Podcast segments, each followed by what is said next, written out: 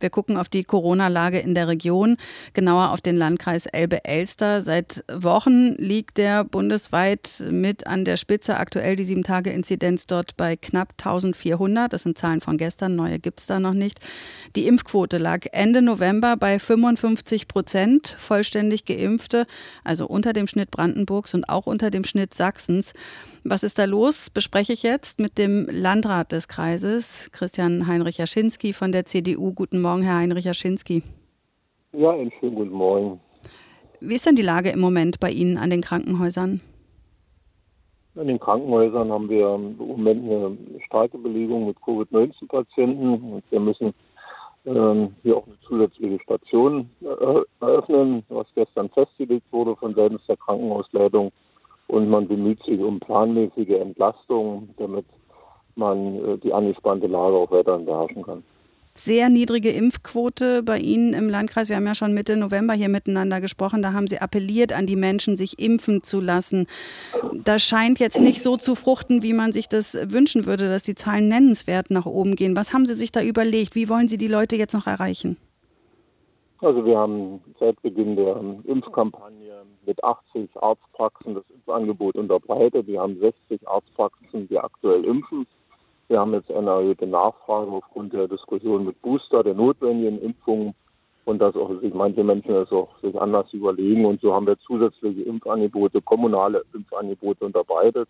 Wir haben sieben eigene medizinische Versorgungszentren und gehen jetzt mit drei ständigen Impfstellen im Landkreis Elbe-Elster an den Start, die ab der 50. Kalenderwoche dann ähm, ein Impfangebot unterbreiten, so wie der Impfstoff verfügbar ist.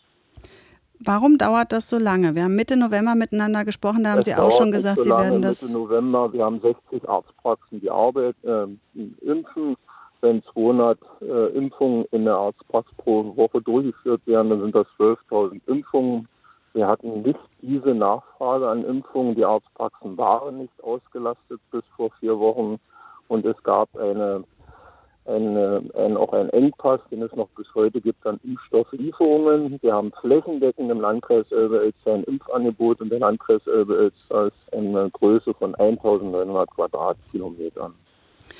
Jetzt gibt es die Diskussion um die Einführung einer allgemeinen Impfpflicht in der äh, Bundespolitik. Ist das ein Weg, wo Sie mitgehen würden? Dann müssten Sie ja nicht mehr appellieren zumindest. Mich, für mich ist es sehr wichtig und erkenntlich, äh, die Veranstaltung, die Aufrufe, die Diskussionen, die sich, die ich erlebe im Familienkreis, die jeder erlebt in der Arbeitswelt, in der Gesellschaft, dieses mit dem Finger auf den anderen zeigen aufgrund eines anderen Standpunktes, ist es mir wichtig, dass wir ein ärztliches Angebot unterbreiten, denn ich bin davon überzeugt, wenn Ärzte ordnungsgemäß beraten können, dafür den Freiraum haben, dann werden sie von zehn Personen mindestens neun überzeugen, dass jetzt in der Pandemie, jetzt in der Corona-Lage das Impfen, Impfen für sie sinnvoll ist, für jeden Einzelnen, aber auch für die Gesellschaft im Rahmen der Solidarität und der Nächstenliebe. Ich bin davon überzeugt, dass wir mit Beratung weiterkommen, mit Aufklärung, mit respektvollen Zuhören, mit Sachlichkeit in der Diskussion und eine Impfpflicht nicht kurzfristig zu einem Ziel führen.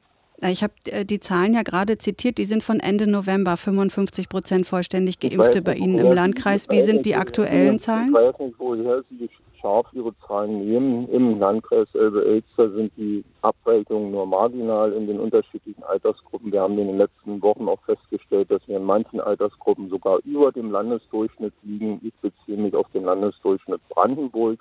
Und wir haben auch die Erkenntnisse, dass einige, wenn nicht sogar viele Bürgerinnen und Bürger das Angebot in Sachsen äh, wahrgenommen haben, sich zu impfen und eine landkreisbelastbare äh, Zahl der Impfquote im Landkreis Elbe-Elster gibt es nicht. Es gibt nur ungefähre äh, Näherungen dazu und die sagen, wir sind im unteren Drittel, wir sind im Durchschnitt, aber es muss besser werden. Das muss die Botschaft sein. Jeder muss die Möglichkeit des Impfens, des Schutzes für sich und für die Gesellschaft in Anspruch nehmen, muss dafür die Erkenntnis gelangen und dazu braucht er gewisse Aufklärungsgespräche beziehungsweise auch Beratungsangebote. Äh, Die Zahl habe ich bei den Kollegen von der Lausitzer Rundschau entnommen. Das nur zur Transparenz. Ich würde gerne noch über einen anderen Aspekt mit Ihnen reden, weil es gibt ja große Diskussionen im Moment über die Radikalisierung der ähm, Gegner der Corona-Maßnahmen, vor allem auch nach dem Fackelaufzug vor dem Wohnhaus der sächsischen Gesundheitsministerin.